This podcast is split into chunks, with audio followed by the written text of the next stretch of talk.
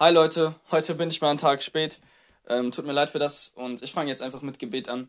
Vater, ich möchte dich bitten, dass ähm, du jetzt diese Worte, die ich ähm, habe, segnest, dass du einfach ähm, mir Weisheit schenkst für, für auch die richtigen Worte, für spontane Eindrücke und ja, in Jesu Namen, Amen. Ähm, heute geht es so ziemlich um die, Locker, äh, um die Sünde, die, die wir bestimmt am meisten begehen ähm, es ist einfach so, dass sie einfach sehr leicht passiert. Ähm, bei uns in der Jugend zum Beispiel gibt es äh, viele Jugend, äh, junge Paare, ähm, wo man jetzt nicht sagen könnte, okay, Gott kann das bei den, äh, Gott kann das segnen, ist vielleicht für meinen Geschmack ein bisschen zu früh, aber Gott wird sich kümmern. Oder du kannst dir denken, das ist doch total zu viel, zu früh. Was soll das? Sind die dumm? Das hätte ich jetzt nicht so gemacht. Total unreif unweise. Also, ne, man könnte, man könnte das mehr verurteilen oder man könnte sagen, mal, mal sehen, so, so richtig, ne? Und ich finde mich selbst immer im zweiten Beispiel oh, leider zu oft wieder. Und in Jakobus 4, Verse 11 bis 12 steht da ähm, folgendes dazu. Redet nicht schlecht übereinander, liebe Brüder und Schwestern. Und denn wer jemand Schlechtes nachsagt, oder ihn verurteilt, der verstößt gegen Gottes Gesetz. Anstatt es zu befolgen, spielt er sich als Richter auf. Dabei gibt es doch nur einen Gesetzgeber und einen Richter, und das ist Gott. Nur er kann verurteilen oder von Schuld freisprechen. Woher nimmst du dir also das Recht, deine Mitmenschen zu verurteilen? Woher nehme ich mir das Recht, die Beziehungen meiner Mitmenschen zu bewerten? Kenne ich die Beziehung, kenne ich, wie die Beziehung entstanden ist? Oder kenne ich überhaupt deren Motivation? Letztendlich kann nur Gott deren Denken mit 100% Wahrscheinlichkeit auf die richtige Motivation prüfen. Gott kennt sogar deren Denken als besser als sie selbst.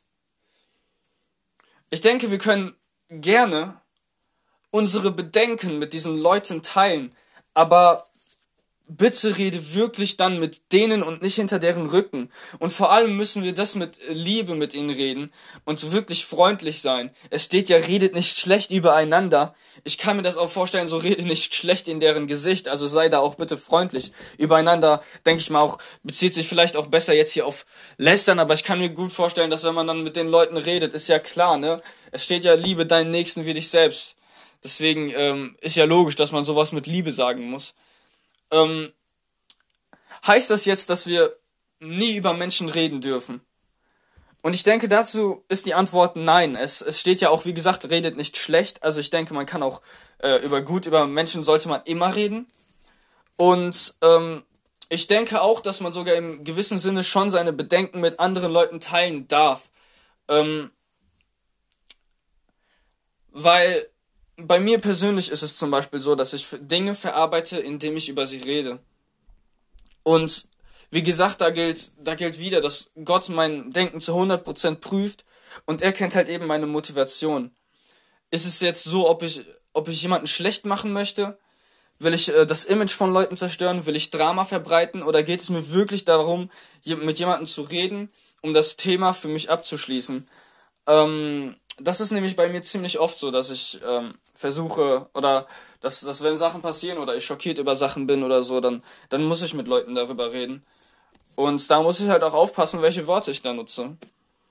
Und wenn du dir nicht sicher bist, oder ist auch oft so bei mir, wenn ich mir nicht sicher bin, frage ich halt äh, unseren Herrn im Himmel, ob, äh, ob ich denn die richtige Motivation habe und er wird mir da eine Antwort geben.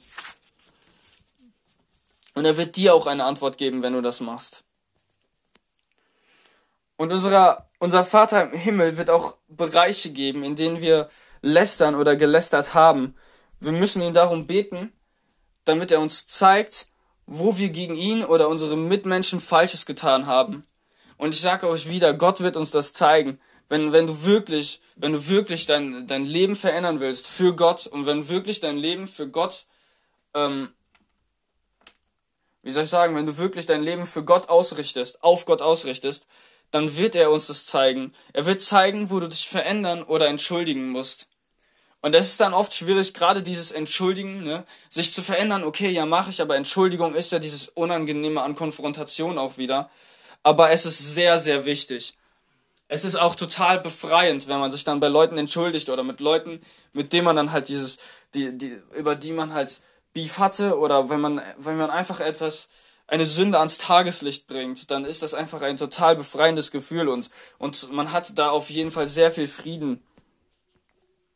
Genau. Ähm,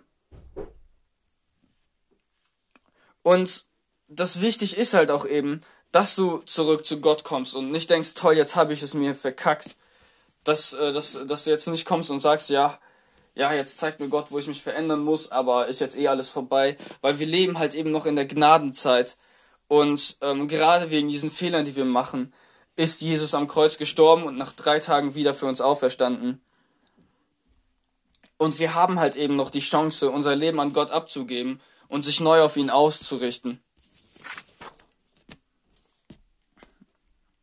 Weiter, es steht ja hier noch in Vers 12, ähm, nein, erst Vers 11 steht es ja noch. Anstatt es zu befolgen, spielt er sich als Richter auf. Dabei gibt es doch nur einen Gesetzgeber und Richter und des, das ist Gott. Wir denken oft als Menschen, und das ist bei mir auch so. Also wir denken, wir haben die Weisheit. Wir sind, wir sind die krassesten Menschen und wir wissen, wir wissen alles zu beurteilen. Und ich hatte gerade ja auch schon gesagt, nur Gott kann deren Denken mit 100% Wahrscheinlichkeit auf die richtige Motivation prüfen. Aber das andere Problem ist, wenn ich Leute so verurteile und sage, äh, wie gesagt, das ist doch viel zu früh, was soll das, sind die dumm, das ist total unreif, das ist total dumm, ja, ich kenne die Leute nicht, kann sein, dass dieses Paar das, das vielleicht mit 15 zusammengekommen ist, reifer ist als ich. Ich weiß es nicht, weil Gott schenkt die Weisheit. Ich meine, ihr müsst euch das doch mal vorstellen. Jesus hat mit, in jungen Jahren mit Pharisäern diskutiert. Ähm, und wenn wir uns sagen, okay, wir, wir, wir richten jetzt, ja, wenn jemand Schlechtes nachsagt, verstößt gegen Gottes Gesetz.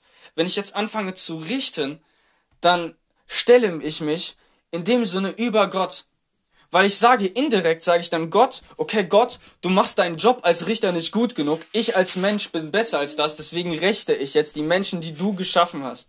Deswegen rechte ich jetzt meine Mitmenschen. Und da müssen wir auch echt Buße tun, dass wir das, dass wir uns da wirklich auch wieder neu auf Gott ausrichten, wie ich gerade schon gesagt habe. Und ähm, wie gesagt, es gibt nur einen Gesetzgeber und einen Richter und das ist Gott. Nur er kann verurteilen oder von Schuld freisprechen. Wir müssen aufpassen, dass, dass wir als, gerade als Christen, ja, zu anderen Christen, wir könnten ja so sehr ähm, sozusagen den Gatekeeper spielen.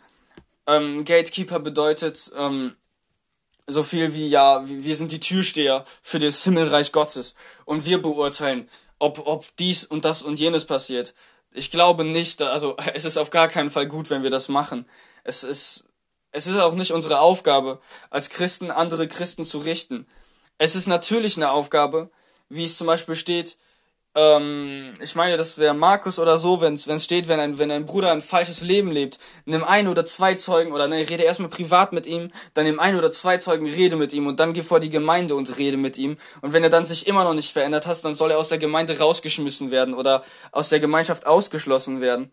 Es geht dann halt darum, es geht halt eben um die be bewusste Sünden, wo Leute halt ähm, sich, sag ich mal, bewusst durch eine Sünde gegen Gott entscheiden und da man, wo man dann versucht, okay, Leute da ähm, zurückzuweisen.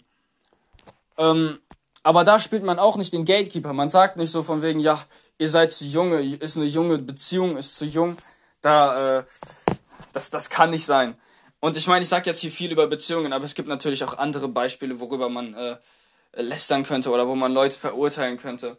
Aber wenn es so eine Sünde ist, die man kennt oder die offensichtlich ist oder so, dann muss man schon ähm, Leute, muss man schon gucken, wie man da als Gemeinde mit umgeht. Aber das ist dann auch nicht verurteilend gemeint und auch nicht richtend gemeint, sondern ist das eher so gemeint, dass wenn man Leute aus einer Gemeinde rausschmeißt, ist der Grund eher die Leute, ähm, der Grund dafür sind eher die Leute, die in der Gemeinde drinne sind. Weil ihr müsst euch vorstellen, wenn da jetzt ein Typ ist und der erzählt die ganze Zeit rum, dass er vor der Ehe Sex hat und wie toll das ist und sonst noch was, dann kann das sehr schnell einen schlechten Einfluss auf die Leute haben, die eben noch nicht so stark im Glauben sind oder die noch nicht so weit im Glauben sind, die noch nicht so eine starke Beziehung mit Gott haben. Und dann lassen die sich von einem Vollidioten mit einbeflussen. Und dann muss man einfach, äh, dann muss man halt einfach gucken, dass man solche Personen aus der Mitte entfernt, weil das sonst für die anderen, für den Rest der Gemeinschaft einen schlechten Einfluss hat. Genau. Vater, ich möchte dich einfach bitten, dass, ähm, dass du den Rest dieser Woche noch segnest und ich möchte dich einfach bitten, dass du uns zeigst, ähm, wo wir Mist bauen. Ich möchte dich bitten, dass, ähm, dass wir wirklich immer und immer wieder, wenn, wenn uns wenn wir jetzt demotiviert sind oder so, wenn es sagt, so, oh, das macht keinen Sinn, ich habe schon wieder gelästert, Gott, ich möchte dich bitten, dass wir uns einfach nicht irgendwie anlügen, sondern dass wir einfach immer jedes Mal neu demütig vor, vor dich kommen und demütig dir einfach das abgeben und, und wirklich ähm, versuchen weiter dich zu ehren, versuchen weiter die Beziehung mit dir zu suchen. In Jesu Namen. Amen.